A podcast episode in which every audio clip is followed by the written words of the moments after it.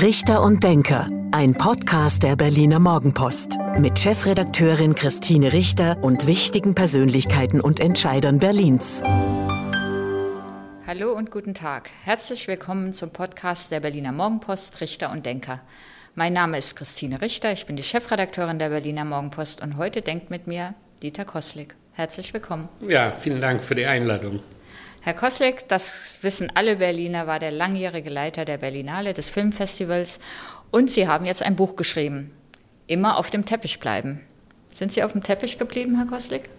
Ja, also wenn ich das jetzt über meine Lebensperiode, die ja schon etwas länger geht als die 18, 19 Jahre Berlinale, die ich äh, da auf dem roten Teppich stand, glaube ich schon. Das ist, was, ist eigentlich ein schwäbisches Sprichwort. Also ob es wirklich den Schwaben gehört, weiß ich nicht aber die mögen ganz gerne auf dem Teppich bleiben. Äh, übrigens auch auf grünen Teppichen, wie wir wissen, aber auf roten auch. Wie kam es zu dem Buch? Sie hatten gedacht, nach der Berlinale schreibe ich jetzt mal mein Leben auf, bin alt genug geworden, habe genug erlebt.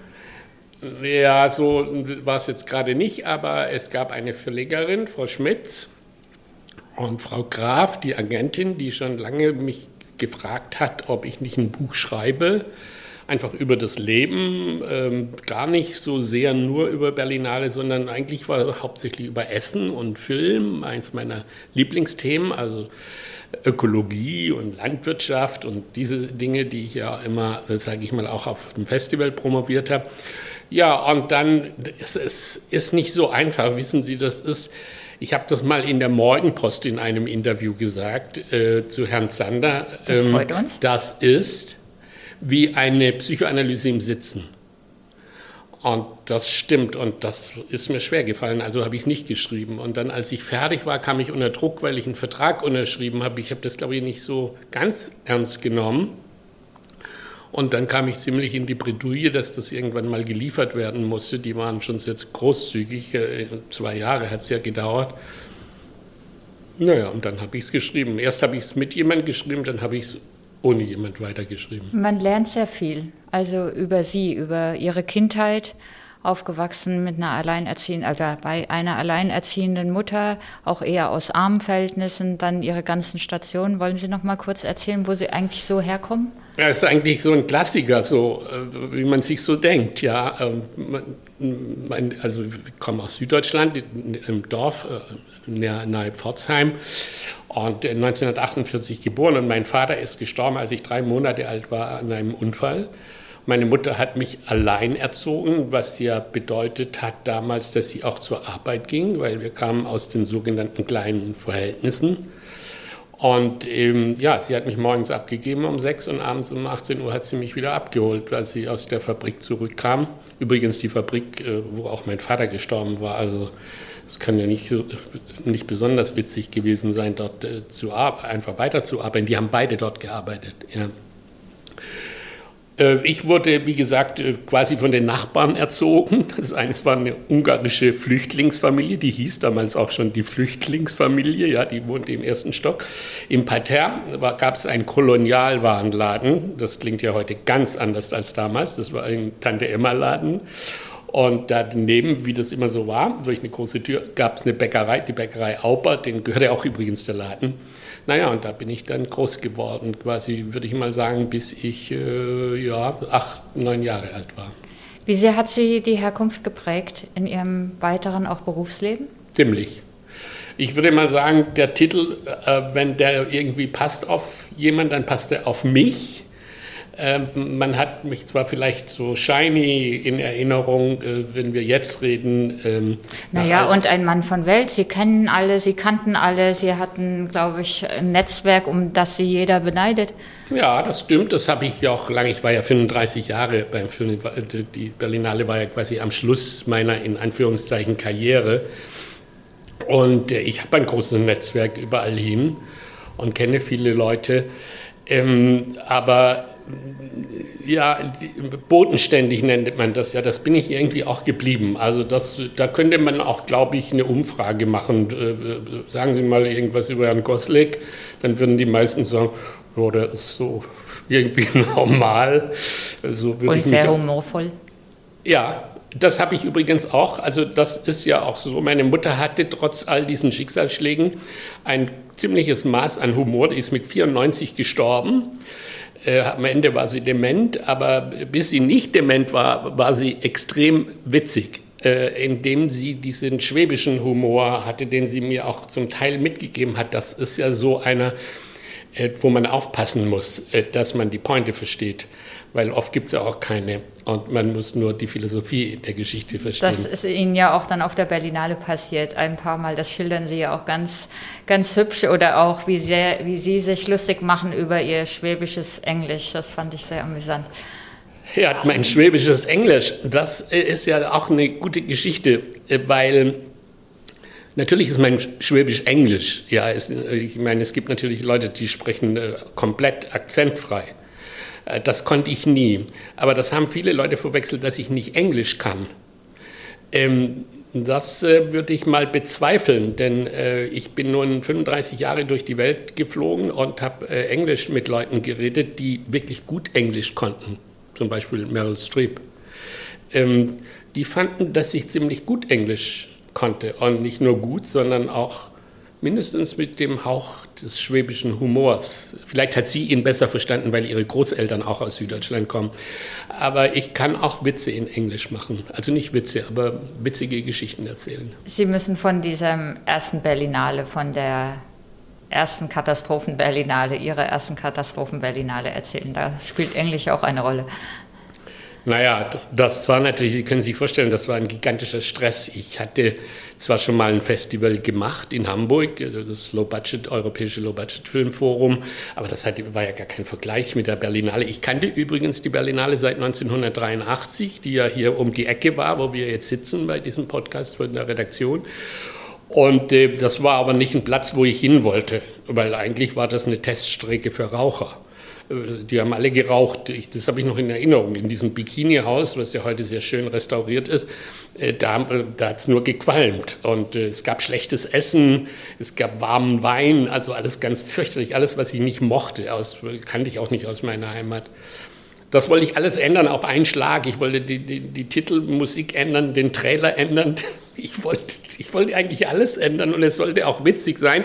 Und komischerweise wurde es dann unfreiwillig witzig, so ein bisschen, ich will das nicht vergleichen, aber nur damit man mal so die Richtung kennt, Mike's Brothers im Kaufhaus oder so. So lief dieser Abend ab, holter die Polter, alles ging schief, Mikrofon fiel aus, es pfiff, Corinna Harfuch hatte irgendwelche Stahlblättchen in ihrem Paillettenkleid, die konnte nicht ans Mikrofon gehen. Ich rannte plötzlich wie Benini bei der Oscarverleihung der Regisseur und Hauptdarsteller von Das Leben ist schön, äh, über die Sitze, ging nach vorne unvorbereitet. In diesem Englisch hielt ich also eine, wie äh, der damalige äh, Bundeskanzler Schröder sagte, zweieinhalbstündige Rede.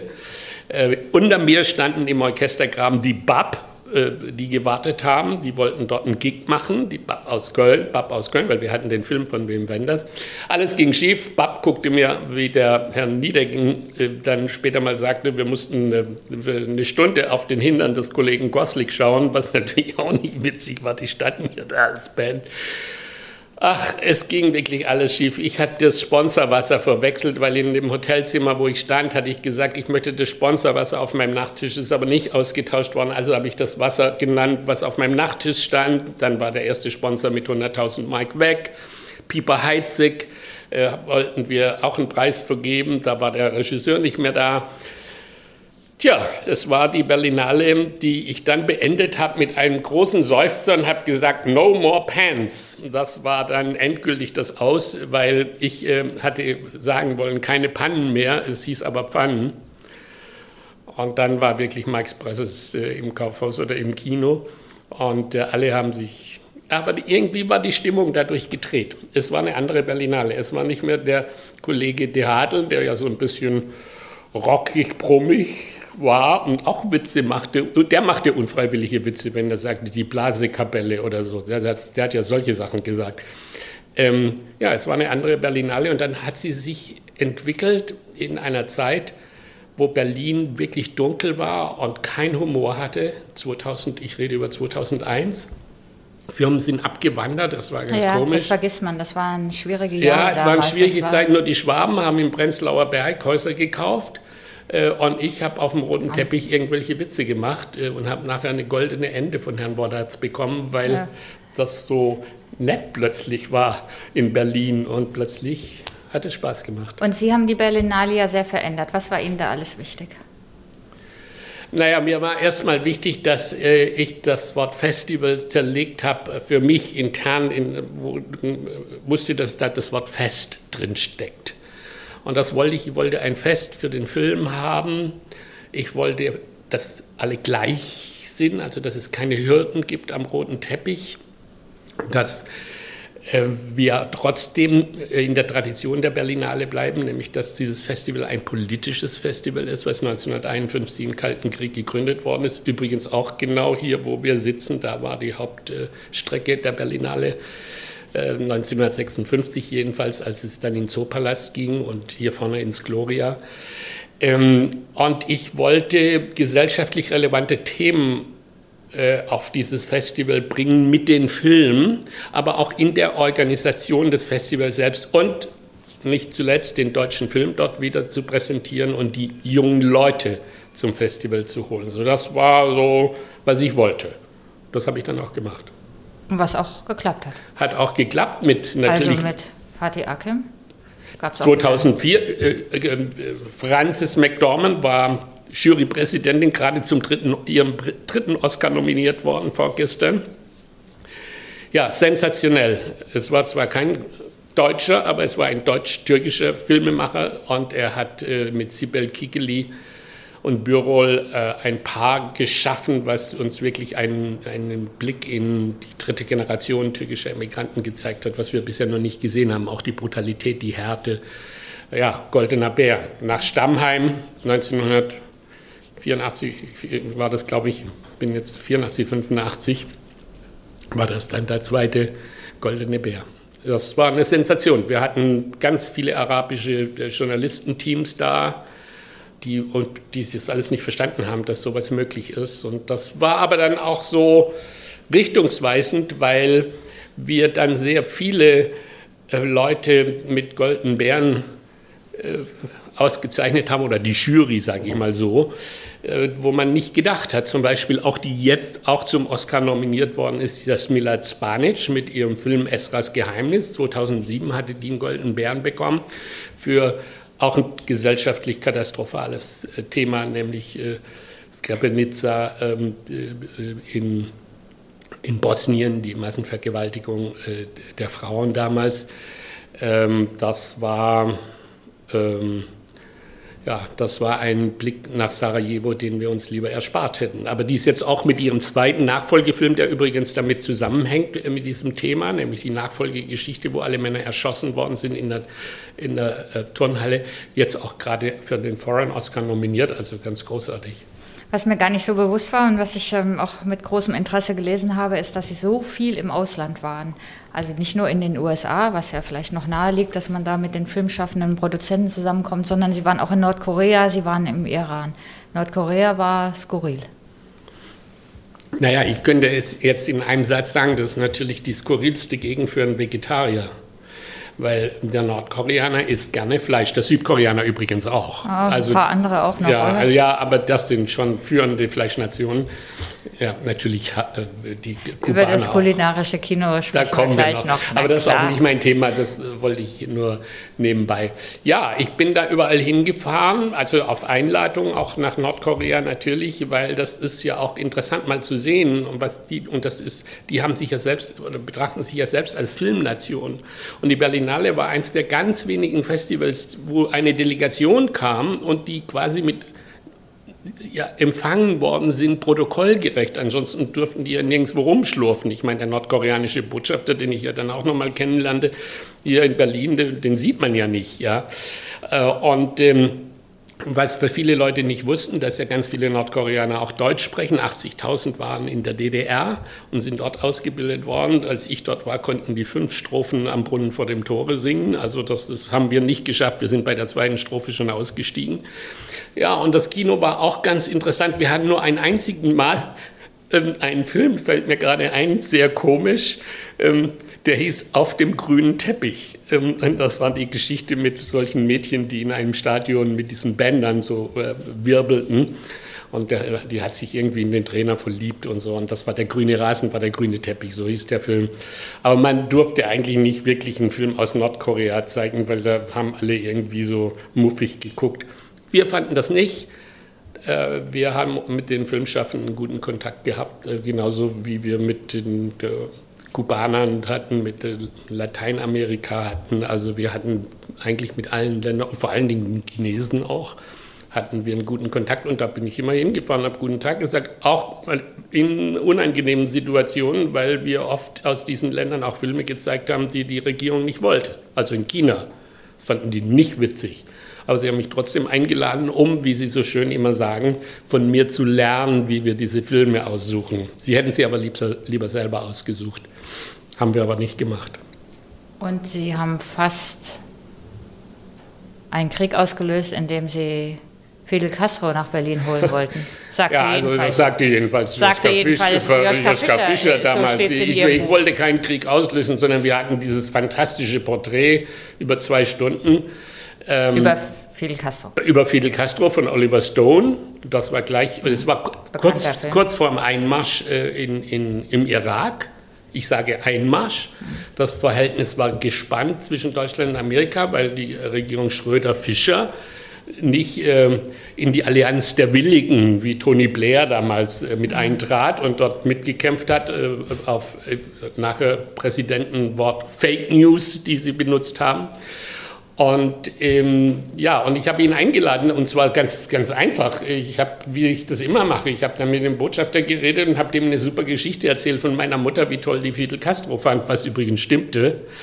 Und ähm, also nicht politisch, sondern als, mehr als Mann. Der war ja doch für Frauen ein attraktiver äh, Mann, sage ich mal. Je nachdem, wenn man ihn mag.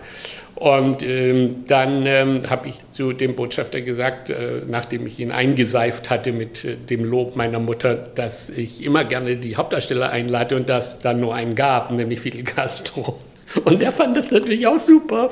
Und Aber Sie haben gar nicht mal bei der Regierung oder beim Doch, ich habe bei Frau Krampitz angerufen. Ich weiß es noch äh, wie heute bei Frau Krampitz, mit der ich einen guten Kontakt hatte. Es war die Bürochefin von Schröder, von Gerhard Schröder. Und sagte ihr das. Und Frau Krampitz sagte nur, ich meine Sozialdemokratin, die sagte, ja, super, Fidel Castro kommt, das ist doch super. Also die war mit mir so enthusiastisch. Äh, dachte ich jedenfalls. Und das war für die mich. Die hat sie nicht ernst genommen. Doch, doch, die hat es schon ernst genommen. Okay. Nein, nein, die hat es ernst genommen, aber die hat es äh, auch nicht so gesehen, wie man das vielleicht nachher sah, als Fischer, der dann sagte, der spinnt ja, der Typ, äh, ich weiß nicht, was er gesagt hat, aber der spinnt ja. Ich meine, wir sind hier, wir haben hier eine der großen Krisen mit den Amerikanern äh, und jetzt kommt der Erzfeind da angeflogen und es geht er auf die Bühne, äh, im, natürlich im International hatten wir gemacht, also damit es gleich im sozialistischen Bereich äh, blieb. Ähm, tja, und dann hat er mir diesen schönen Brief geschrieben, wo leider drin steht, dass er nicht kommen kann. Er hat nicht gesagt, warum, aber immerhin eineinhalb Seiten Fidel Castro mit Filzstift hat er unterschrieben. Sehr schön. Habe ich im äh, Buch, äh, gibt es auch das Faksimile davon. Ja, und dann hat Joschka Fischer Ihnen später gesagt, dass er es war, der den. Naja, der hat mir. Die Einladung der, gestoppt Joschka hat, Fischer, ja, es gab, äh, es gab eine Koinzidenz. Äh, äh, an, äh, Anouk Aimé, einer der großen Stars von Fellini und des, überhaupt äh, großen Filmstars äh, der Filmgeschichte, die hatten wir mit einem goldenen Bären geehrt, einem Ehrenbären. Und die hatte zur Bedingung gemacht, dass sie äh, Joschka Fischer treffen wollte. Sie wusste Im ja, Adlon schlafen? im Adlon schlafen, Woschka Fischer treffen und es gab noch was Drittes, das mir jetzt, fällt mir jetzt gerade nicht, aber das waren die zwei Haupt. Ach so, ja, und ein Foto äh, von ihr hat es dann ausgelöst, dass wir das richtige Foto nehmen. Und das hatte ich ähm, auf dem Tisch liegen von ähm, Brigitte Lacombe, dieser großen Fotografin, die nachher auch mal bei uns in der Jury war. Und dann kam die und der Fischer hat das tatsächlich gemacht, da danke ich ihm heute noch dafür und ist äh, dann ins Adlon, habe ich die getroffen in so einer Ecke und die haben ganz eifrig über ihre Filme geredet und sie sagte mir nachher, dass der Fischer hätte sich ganz toll ausgekannt bei ihren Filmen und so. Und beim Rausgehen sagt er nur so, oh, pass auf, falls Sie nochmal einen einen Weltkrieg auslösen wollen, einen dritten Weltkrieg auslösen wollen, rufen Sie mich bitte vorher an, ich habe das gecancelt. Und dann war mir plötzlich klar, aha, das war der Brief von Fidel Castro. Aber immerhin habe ich einen Brief von Fidel Castro und ich habe eine Einladung nach Havanna bekommen, eine Woche, habe ihn aber leider nicht getroffen. Die Sie angenommen haben? Die habe ich, ja. ja. bin ich hingeflogen. Ich traf dann seinen Bruder, also nicht Raoul, den späteren Regierungschef, äh, sondern fällt mir jetzt gerade sein Name nicht mehr ein, der ältere Bruder, ähm, Ramon. Und ähm, dann habe ich mit dem noch äh, in der Flughafen-Lounge in Havanna haben wir noch eine Zigarre geraucht, was äh, ich gar nicht konnte und ein paar ordentliche Mojitos gebechert. Das war dann irgendwie noch ein witziger Abschied.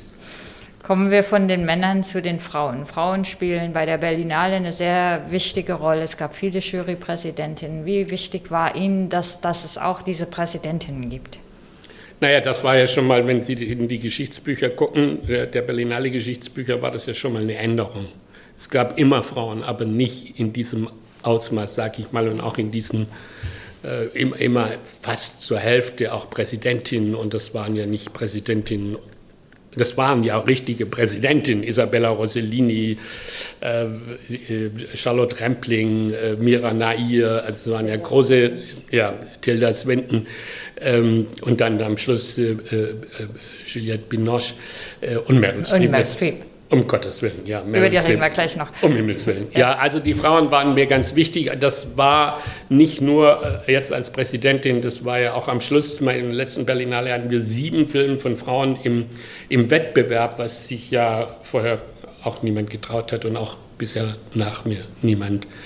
Ähm, das ist vielleicht ein anderer Blick gewesen und vielleicht eine andere Erfahrung, die ich hatte. Ähm, meine Erfahrung mit Frauen in Anführungszeichen war irgendwie halt auch schon geprägt von diesem, von meinem frühen Leben. Also ich hatte, hatte es ja immer mit Frauen zu tun. Das war für mich, äh, man muss sehr aufpassen, wenn man sowas sagt, aber das war für mich ein normaler Umgang.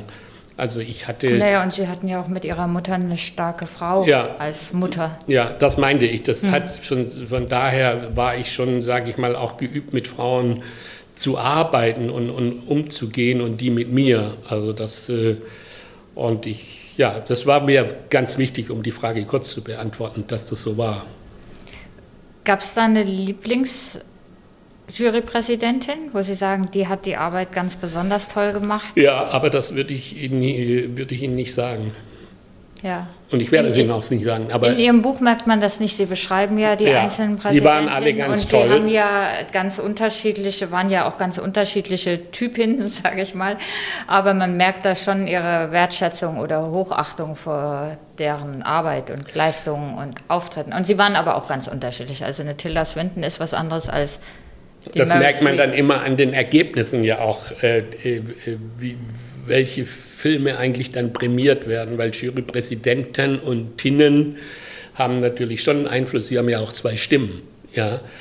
Und, äh, aber ich kann nur sagen, aus meiner Erfahrung, bis auf einmal sind äh, ist das alles immer super gelaufen. Mit, das ist ganz kompliziert mit den Jurys, wirklich sehr kompliziert, weil wenn die falsch entscheiden, dann ist der Direktor der Blöde, weil der natürlich die Filme ausgesucht hat. Wenn sie richtig entscheiden, dann ist es natürlich die Jury zu Recht, ja. Aber es ist immer besser, man hat eine starke Jurypräsidentschaft, weil die schützt den Direktor auch vor dem Spott und Hohn, der sonst äh, so gerne auch über ihn weggezogen wird, wenn die Filme nicht Sinn in den Augen der Kritiker. Das gab es ja auch, und zwar nicht zu knapp. Und es war aber ganz schwierig, die zu gewinnen zum Teil. Dass sie, ähm, Juliette Binoche ähm, war ja eine interessante Geschichte, dass sie sagte, ich wäre gern gekommen, aber ich hätte vorher, erzählen Sie es. Ja, das, äh, das hat sie erzählt in einem Film, der da äh, über mich, für Thomas Schad äh, und die UFA, die haben einen Film über mich gemacht für meiner letzten Berlinale und da haben sie die interviewt und ich habe das auch erst beim Film dann gesehen, was sie gesagt hat, diese Geschichte, dass ich sie gefragt habe und sie sagte, sie konnte mir nicht zusagen, Präsidentin zu werden. Ich kannte sie, weil sie hatte mehrere Filme auf der Berlinale. Ähm, und weil sie nämlich erst nach Cannes gehen musste, um äh, dort die Präsidentschaft zu haben, das hat ihr mein Kollege, mein damaliger Kollege Thierry Fremont, der Festivaldirektor von Cannes, äh, gesagt, erst bei mir und dann kannst du mal zu Dieter gehen. Ja? Und dann hat er aber sie offensichtlich vier Jahre nicht eingeladen, obwohl er das gesagt hat. Und dann meinte sie, also im letzten Jahr, das war jetzt die letzte Chance, äh, bei mir zu sein. Und sie fand es immer gut, was ich gemacht habe. Äh, dann ist sie äh, gekommen hat gesagt, es ist mir egal, Thierry Fremont. Aber es war ein schöner Einblick nicht in die Berlinale, sondern in das System der Franzosen, die ja ganz anders auch mit Festivaldirektoren um einen ganz anderen Umgang pflegen. Und, ähm, und da gibt es ganz andere ähm, geheime Regeln, die wir zwar vermuten, und vermuteten, aber aussprechen tut es natürlich niemand so. Aber Juliette Binoche ist ja, wie man in Französisch sagt, parler franchement, also die äh, sagt schon, was sie denkt und das hat sie auch gemacht. Hat Sie das eigentlich genervt, dass wir Journalisten oder die Medien insgesamt dann immer bei jeder Berlinale so drauf abgehoben haben, welcher berühmte Schauspieler, Regisseur ähm, nach Berlin kommt? Und dann war es ja immer der Winter und die kalte Zeit und dann haben auch mal Leute abgesagt oder Kurzfristig sind sie nicht gekommen. Hat Sie das genervt, dass wir immer erstmal so auf diese, diese Promis geschaut haben? Nee, das hat mich eigentlich weniger genervt als die, so, ein, so ein Unverständnis, was so herrschte immer, was eine solche Riesenmaschine zu leisten hat. Diese Maschine hat zu leisten extrem anspruchsvolle komplizierte Filme vielleicht für Normalgucker, ja. Sie muss ein gigantisches Publikum ziehen. Wir brauchen Promis, weil wir sonst die bestimmte Sponsoren nicht bekommen und übrigens auch die Journalisten nicht bekommen. Jedenfalls ein großer Teil, man darf ja nicht vergessen, das waren damals 3600 Journalisten, die von der Berlinale berichtet haben. Das ist ja unvorstellbar. Unvorstellbar, das kann man sich, ja. Und dazu brauchen sie natürlich Leute, über die die auch was schreiben können. Also das ist nicht nur so, die müssen ja auch über jemand was schreiben können. Über No Name ist es schwierig. Da kann man dann schreiben, oh, eine interessante exotische Entscheidung oder achteinhalb Stunden Film, was was ist das denn? Morgens um neun schon einen roten Teppich. So haben wir ja auch gemacht, ja, mit Love Diaz. Nee, also da, da wird man, es sind viele Dinge, die einem nerven, aber das gehört zu diesem Geschäft, ist, was einem wirklich nervt, ist dann manchmal empfindet man das wirklich als ungerecht, was da so dann geschrieben wird, weil das ein Unverständnis ist. Aber Nee, also so, über so, Promis so schreiben eine, so eine Kritik über die, ähm, Ach, die das, Auswahl der Filme. Ja, das ist ja immer das Gleiche. Das ist, aber das ist in Cannes auch so, das ist in Venedig so, das ist überall so.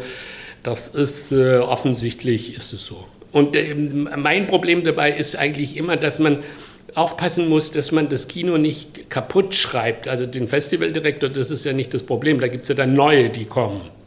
Aber das Kino muss ja weitermachen. Und da muss man schon sehr aufpassen, ja, wie man da drauf haut. Nicht, dass man das nicht kritisiert, um Gottes Willen. Alles wird kritisiert. Ja, gucken Sie mal jetzt an, was jetzt alles kritisiert wird. Ja. Aber die Art und Weise, wie sowas gemacht wird, ist manchmal dann schon komisch.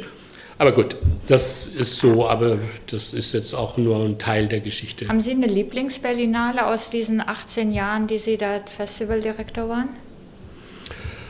Ach, das ist wirklich sehr schwierig zu sagen, aber ich war heilfroh, um jetzt nochmal auf Meryl Streep zu kommen, dass gerade bei ihr unter ihrer Präsidentschaft, da hatten wir auch noch Lars Eitinger war noch dabei äh, äh, damals, dass da dieser Film Fuku Amare einen goldenen Bären bekommen hat, weil das ist ein komplizierter Film für die Auswahl, das ist ein Spiel, Dokumentarfilm, aber er war in diesem Moment wo so viele Menschen im Mittelmeer ertrunken worden sind, wo 60 Millionen Migranten äh, durch die Welt laufen oder, oder gestoßen und, und, und gescheucht werden, ja, da war das der Film der Stunde. Es gibt dann das Momentum. Es gibt das Momentum. Das war der Momentum-Film. Aber sie haben es nicht in der Hand. Und als das dann geklappt, das war so wie gegen die Wand. Das war auch ein Momentum-Film. Es war auch beim, äh, bei der ersten Berlinale gab es auch mal einen äh, Winterberg-Film. Ähm, äh, der hieß ähm, In This World wo ein afghanisches Jugendlicher geflohen ist in einem Lastwagen und man hat die Flucht gezeigt.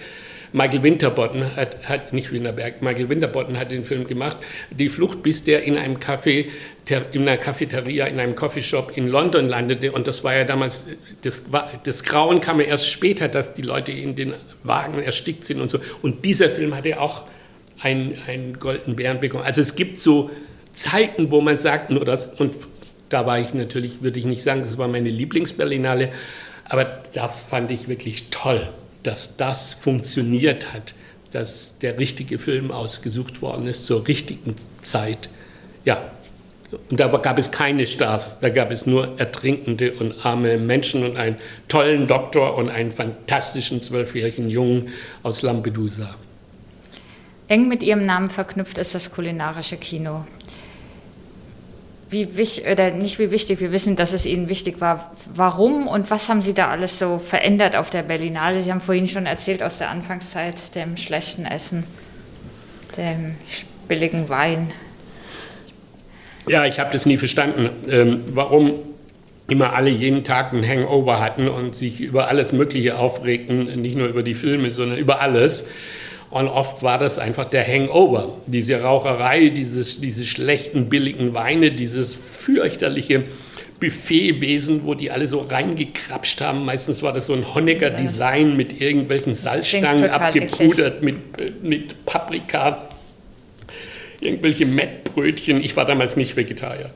Ich fand es einfach ekelhaft. Ja. Das klingt doch ekelhaft. Ja, das war auch so. Und ich habe einmal sogar eine Rede unterbrochen, habe ich eine Rede gehalten, da hat und stand auf einem Podest, da habe ich gesehen, wie die Leute rückwärts zum Buffet standen und sich hinterrücks einfach in die Schüsseln gegriffen haben und sich das in den Mund gesteckt haben.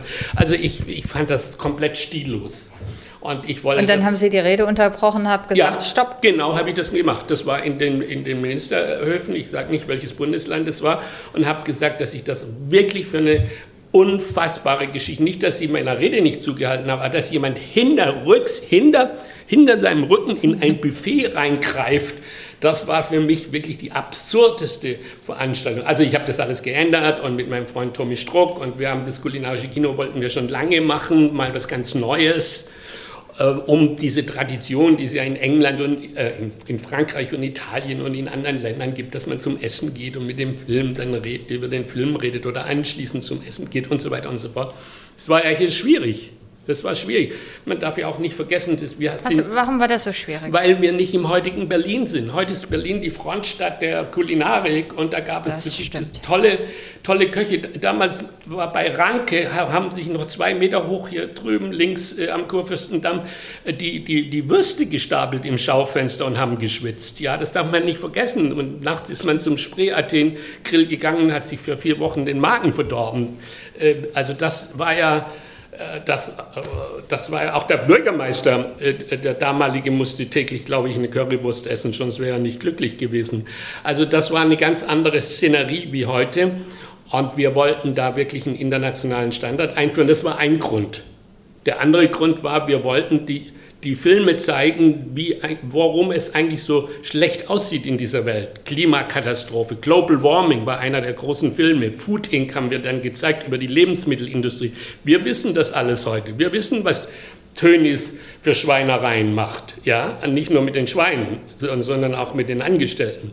Wir wissen, wir wissen das heute alles, wird trotzdem nicht, äh, nichts wirklich dagegen gemacht. Ähm, und wir wollten das verändern. Ich bin Mitglied bei Slow Food. Wir haben uns immer darum gekümmert, das ist eine internationale Organisation. Gutes Essen ist Menschenrecht. Es geht nicht um Sterneessen, sondern es geht um natürliche Lebensmittel und nicht, Sie merken schon, wie das, das zieht schon naja, der, der Sound ja auch, hier an, ja, wenn ich darüber ein, rede. Ein Thema ähm, in Ihrem Leben, weil Sie auch vorher schon journalistisch gearbeitet haben und ja, auch zu diesen Klima- oder Umweltthemen oder gesunder Ernährung gearbeitet haben. Ja, also. das, hat, das hatte ich schon bei Konkret, habe ich schon so eine Spalte Ökotipps gehabt, die genauso belächelt worden ist wie von vielen, von wenigen vielen des kulinarischen Kinos. Äh, da wir hatten die, eine ganz neue Zielgruppe erschlossen für die Berlinale. Das waren alles Leute, die nie zur Berlinale gekommen wären. Ja, das waren äh, Leute, die gerne gut gegessen haben und über dieses Essen haben wir ihnen dann auch diese Filme gezeigt, über die Situation des Essens, weil die Verpflichtung war, dass wir mit Sterneköchen arbeiten, dass die aber relativ in Anführungszeichen einfache Gerichte machten, auch wenn sie schön waren und so weiter und so fort, aber es war nicht höchst kompliziertes Kochen. Es ging uns auch, dass die Leute kochen und die Kinder kochen lernen und dass die Kinder wissen, ähm, dass das Schwein äh, auf der Wiese rumlaufen kann oder dass es halt in einem, in einem Gatter steht, was nicht größer ist als das Schwein, wie wir in der Zwischenzeit ja jetzt gerade mitgekriegt haben bei dieser Katastrophe. Ähm, ja, das wollten wir alles sagen. Das war ein sehr großes Engagement. Das war aber eins von vielen. Also wir hatten ja auch äh, Native. Ich habe ja auch eine neue Reihe mit meinen Kolleginnen gemacht. Native, wo es um Indigenousness, um, um Einge ich sage jetzt mal eingeboren, also um, um Filme ging von, ja, von, von Menschen, die in einer ganz bestimmten Situation im Urwald leben oder im, im, im arktischen Eis. Das war, mir war das wichtig, dass wir ganz bestimmte Themen der Gesellschaft auf dieses Festival holen und mit diesen Filmen dann darauf auch aufmerksam machen. Natürlich auch über die Tausenden von Morden von, von äh, jungen Mädchen an der Grenze zu Tijuana in Mexiko. Das war, äh, hatten wir auch auf dem Tapet, weil irgendwie stehen da bis heute irgendwie alle noch da und sagen, wir können uns gar nicht vorstellen, warum die ständig umgebracht werden. Also das war uns schon ein Anliegen und ähm, ich, ich, kann mir das gar nicht vorstellen, so ein Kulturevent dieses, dieser Größe zu machen ohne engagiertes Kino. Also ob das, natürlich ist dann Iran verbotene Filme, China verbotene Filme, das war dann auf großem Tableau äh, Politik, sage ich mal, die da gemacht ja. worden ist mit Filmen. Aber ich wollte das auch im Kleinen haben und in speziellen Gruppen. Mir sind zwei Sachen, eine Sache noch aufgefallen und eine Anekdote müssen Sie unbedingt noch erzählen, weil die wirklich sehr, sehr hübsch ist. Aufgefallen ist mir, dass die, die Politiker, also seien das Kulturstaatsminister, die ja die Berlinale auch immer sehr für sich nutzen, oder auch regierende Bürgermeister und so, dass die in ihrem Buch kaum auftauchen. Ganz kurz mal erwähnen Sie ähm, Herrn Naumann, mit dem Sie ja zu tun hatten, und Nida Rümelin als Kulturstaatsminister, Frau Krütters natürlich, die sie die letzten Jahre begleitet hat. Ähm, Klaus Wowereit, unser ehemaliger regierender Bürgermeister, hat sich sehr ähm, um George Michael gekümmert. Ähm, dann. Aber ansonsten spielen die in ihrem Buch gar keine Rolle. Warum? Naja, also es geht, es geht ja äh, in dem Buch eher um mich äh, und wie ich das gesehen habe. Und zum Zweiten ähm, ist es zwar, fand ich das immer toll, dass die Politiker auch kommen zur Berlinale. Gerne auch. Äh, ja, das muss man aber auch ein bisschen aufpassen, dass der rote Teppich, ich bin ja da auch kritisiert worden, dass ich zu viele Politiker da immer auf dem roten Teppich habe äh, äh, präsentiert. Mir war das wichtig, weil die das auch unterstützt haben und dass sie sich die Filme angucken und das war mir ganz wichtig. Aber es gab auch viel Kritik daran, dass äh, wie, wie nirgendwo der rote Teppich auch äh, zum Marketinginstrument gemacht worden ist. Also ich erinnere mich noch an einen Ministerpräsidenten, den, der immer noch Ministerpräsident ist, der auf dem roten Teppich, obwohl ihm das verboten war, von hinten auf den roten Teppich kam und George Clooney 5 Euro in die Hand drückte. Der George Clooney hat gerade Autogramme gegeben, der wusste gar nicht, wie ihm geschieht, und sagte zu ihm, This is money for your next movie in my region. Also da ist dann auch äh, mir der Löffel äh, irgendwie aus, dem, aus der Hand geflogen. Ähm, also da musste ich dann ab und zu mal einschreiten. Äh, äh, und, äh, aber das hat nichts damit zu tun. Ich, ich, äh, ich denke, ich habe die alle erwähnt und die können ja auch alle Bücher über sich selbst schreiben und mich nicht erwähnen. Das ist ja jetzt Ja, es ging eher darum, ob die sich nicht viel mehr in ihr, in die Berlinale eingemischt hatten. Das hatte ich Das, so das will ich jetzt nicht äh, kommentieren. Da gab es unterschiedliche, äh, es gab ganz unterschiedliche, sage ich mal, Repräsentationswünsche äh, von den verschiedenen. Also das ist sehr klar, das weiß man ja auch. Ja, und ganz besonders eingesetzt haben Sie sich für die Rolling Stones. Die Geschichte ist zu hübsch, als dass wir sie nicht, als dass Sie sie nicht erzählen. Ja, das heißt, ich habe mich eingesetzt. Wir hatten, äh, äh, wie soll ich das sagen? Ich meine, wenn Sie die Chance haben, einen Film äh, von Martin Scorsese zu haben, ja, einem der größten Regisseure der Filmgeschichte, und das der handelt von den Rolling Stones und die sagen, sie kommen. Das dauert ja ein Jahr, bis sie überhaupt alle da, sag ich mal, da waren, dass sie kommen. Das nenne ich einen Mega-Gig, wie man das so nennt. Also das ist schon ein ziemlich großes Teil. Ja, wir würden Kuh sagen, genau. Ja, also ja. so, ja. Und ja. ich weiß noch, was das, das war so wie eine Stimmung im Kölner Karneval. Ich, ich erinnere mich noch, dass am Tag der Eröffnung lief schon morgens in Radio 1 lief schon ähm, No Satisfaction und can't get no satisfaction. Und es liefen alle die Rolling Stones. Wir waren alle schon angeturnt, ja, von diesem Gig. Und dann äh, passierte das ja auch. Und dann äh, stellten wir fest, äh, dass das Management gesagt hat, ähm, äh, ja, also der, die kommen nicht, weil da gibt es eine Baustelle und die, die, Baustellen müssen stillgelegt werden. Und ähm, die ähm, äh, ja, also wenn die Baustelle nicht stillgelegt wird, dann kommen die nicht. Und das war am Eröffnungstag, da ist natürlich was los. Äh, das ist, so ein Gig können Sie nicht absagen. Also ich weiß nicht, wie das geht, ja, aber das ging nicht. Wir haben dann die Baustelle stillgelegt gegen Bier und äh, Sandwiches aus dem damaligen vier Jahreszeiten oder Regent Hotel. Sie kamen dann und, äh, und die lärmgeplagten Rolling Stones, denen ich das nachher erzählte, also Keith Richard habe ich das nachher erzählt, äh, dass wir eine ganze Baustelle, das war übrigens das Humboldt-Forum, äh, stillgelegt haben. Äh, da sagte Keith Richard zu mir, wäre nicht nötig gewesen, my friend, we are deaths after 50 years of Rock'n'Roll. Wir sind taub nach 50 Jahren Rock'n'Roll. Ähm, ja, dann war das war halt dann so und dachte ich, mein Gott, weißt du eigentlich, was wir für ein Rad hier gedreht haben? Mit den Rolling Stones.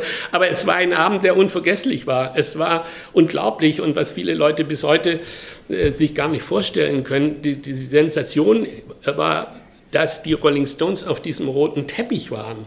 Weil so nahe waren die noch nie beim Publikum. Weil die sind ja immer ganz weit weg. Auch aus Erfahrung, zum Beispiel in Woodstock und was es so gab. Ich meine, die sind, die sind weg. Und hier sind sie rechts und links eineinhalb Meter, also Abstand, Corona-Abstand mäßig, sage ich mal. Ich will das jetzt nicht äh, witzig sagen, aber so dieses, dieser Abstand war da. Und das war eigentlich das wahre Problem, weshalb die auch ein bisschen zögerten. Das, aber wir hatten das dann ja alles geschafft und da ist auch niemand drüber gesprungen oder so etwas gemacht. Wir waren alle positiv, ja, wie in Köln, positiv aufgeregt für diesen Abend und er hat dann geklappt und es gibt ein Foto, das ist zwar peinlich, weil es äh, die pure Eitelkeit des Festivalsdirektors zeigt, alleine nachts äh, rausgehen auf dem roten Teppich mit meiner roten Gitarre, die ich äh, noch habe von meiner Band, den Metas, und halte die so über den Kopf und man sieht so richtig in meinem Gesicht, was für ein Triumphgefühl ich offensichtlich hatte und wie ich finde auch zu Recht hat, dass meine Mitarbeiter und Mitarbeiterinnen, ich war, habe ja das nicht alleine gemacht, sie dürfen immer, wenn wir hier reden, das sind 1500 Leute, die dort arbeiten, ähm, also äh, wenn die Berlinale läuft, äh, das war, ja, das war ein Meisterstück. Masterpiece, würde ich mal sagen. Das gibt es auch so schnell nicht. Ich erinnere mich noch, dass jemand auf dem roten Teppich zu mir gesagt hat, das kannst du nicht toppen. Das kannst du niemals toppen. Und ich habe gesagt, nein, das stimmt nicht. Ich habe die Handynummer von Paul McCartney. Ja, sehr schön, toll. Ähm, vermissen Sie die Berlinale? Vermissen Sie die Zeit? Mm, ich weiß es nicht. Also als jetzt Berlinale war, habe ich sie vermisst. Haben Sie so sie verfolgt? Nee. Hm. Nee, das war dann so. Ist auch, ist auch, das war dann also auch, ist, ist auch, ist auch für die Armen, ihre Nachfolger echt schlimm jetzt in Corona-Zeiten. Ja, das, das ist alles nicht witzig, äh, äh, das zu organisieren. Ich, ich, das wäre auch, ist ja gar nicht so mein Ding gewesen. Das merke ich auch jetzt, äh, was das für ein Riesenunterschied ist, wenn man mit diesem Zoom und, und all diesen Dingen da arbeitet. Und ich bin halt mehr auch ein Live- Mensch gewesen. Aber man muss auch dazu sagen, das, ist, das wird auch nicht mehr so schnell, trotz aller Hoffnung, so schnell so sein. Ich habe ja jetzt viele, viele Bilder gesehen und Filmausschnitte von, von der Berlinale, als ich dieses Buch präsentiert habe, überall.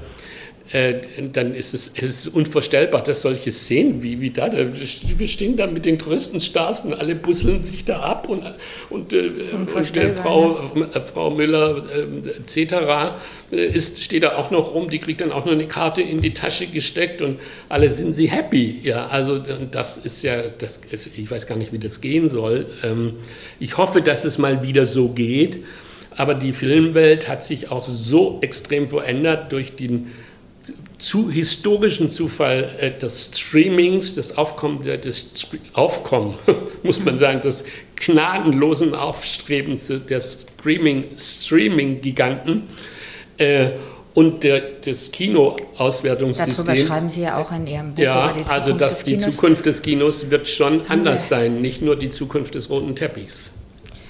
Das war fast das Schlusswort, aber jetzt machen wir zum Abschluss dieses Podcasts das beliebte Spiel. Sie vervollständigen noch zehn Sätze und wir lernen noch ein bisschen was über Herrn Koslek und die Berlinale. Meine Lieblingsstadt in Deutschland ist Ich dachte, er sagt Berlin, aber er hat in Hamburg gelebt, in Köln und er kommt aus Pforzheim und jetzt sagt er ja, also, wollte, meine Lieblingsstadt, ja, meine Lieblingsstadt in Deutschland ist, ist Berlin. Ich war dreimal in meinem Leben, bin ich hierher gekommen. 68 dann äh, zum Demonstrieren in der Hardenbergstraße später mit meiner amerikanischen Freundin und jetzt lebe ich schon mit meiner Familie hier über 20 Jahre. Ja, doch, ist Berlin. Oder Hamburg. Hamburg ist auch schön. Hamburg ist auch meine Lieblingsstadt, wenn ich noch in Hamburg wäre. Für die Berlinale der Zukunft wünsche ich mir viel Glück, äh, dass das Publikum der Berlinale so treu bleibt wie zu meinen Zeiten und eigentlich immer geblieben ist. Das kulinarische Kino? Ja, wird weiter bestehen. Zum Beispiel in den Kulturveranstaltungen von Neuhardenberg gibt es das. Es gibt es auch auf anderen Festivals in San Sebastian und in Zukunft auch in Prag. Also das ist nicht mit untergegangen. Es hat sich äh, eher vervielfältigt. Mein Lieblingsort in Berlin ist? Äh, ein Café, äh, das ist immer noch die Markthalle in Kreuzberg. Äh, äh und äh, da war ich schon als Student und da gehe ich immer hin. Aber jetzt kommt auch noch eine neue Markthalle hinzu, nämlich Markthalle 9 in Kreuzberg. Und diese beiden sind zwei Lieblingsorte von mir. Zufällig sind es zwei Markthallen. Und jetzt kommen wir, weil wir vorhin gar nicht drüber gesprochen haben, aber jetzt müssen wir es den Zuhörern, Zuhörerinnen ja auch noch verraten. Mein Lieblingsfilm ist. Ha. Mein Lieblingsfilm ist eigentlich ähm, The Big Night. Ah. Das ist äh, zwar ähm, der Film, den äh, hier nicht sehr viele Leute gesehen haben, aber das geht ums Kochen, ums Essen, um zwei Brüder, äh, die ein Lokal haben in New Jersey. Und mein größter Film, der mich immer begleitet hat, ist Ben Hur. Wenn wir die Pandemie überstanden haben, werde ich als erstes ins Kino gehen und dann zum Essen. Oder umgekehrt. Damit sind wir bei dem nächsten Essen, bedeutet mir? Sehr viel, weil es gibt für mich äh, zwei Dinge, die das Leben wirklich ähm, verändern in positiver Weise. Das sind Lebensmittel und das sind Überlebensmittel und die Überlebensmittel ist Kultur. Das schönste Kino in Berlin ist? Viele. Da kann man nicht einfach so sagen. Und wenn man das schon sagen muss, weil Sie mich jetzt so quasi zwingen, ich so dass ich das insistiere. sage, ist es der Zoopalast. Genau, das wollten wir hören. Gerade hier um die Ecke am Kurfürstendamm. Das Kino hat eine Zukunft, weil? Weil es, ein, weil es das an kultureller Leistung erbringt, was wir in Zukunft am meisten brauchen. Das ist gemeinsam etwas erleben, gemeinsam ein soziales Phänomen zu erleben, nicht vereinzelt äh, irgendwie zu Hause zu sitzen, was jetzt äh, mal schon mal eine große Probe und Belastung war für die Menschen. Ich glaube, das Gemeinschaftsgefühl, Kultur zu erleben, ist das Größte, was wir haben können. Und für das laufende Jahr, also für das Jahr 2021, wünsche ich mir? Ja, da hoffe ich, äh, dass der Maskenball wieder nur im Februar stattfindet und nicht das ganze Jahr. Das finde ich das Allerschlimmste. Hinzu kommt, dass es noch eine Gruppe gibt, zu der ich auch gehöre, die besonders unter den Masken leiden. Und das sind die Brillenträger, weil die ständig mit einer beschlagenen Brille äh, gegen irgendwelche Straßenlaternen knallen. Und äh, also das wäre mir schon recht, wenn das mal wieder aufhören würde. Herr Koslik, vielen Dank dass Sie heute zu Gast waren. Das war der Podcast Richter und Denker der Berliner Morgenpost. Mein Name ist Christine Richter.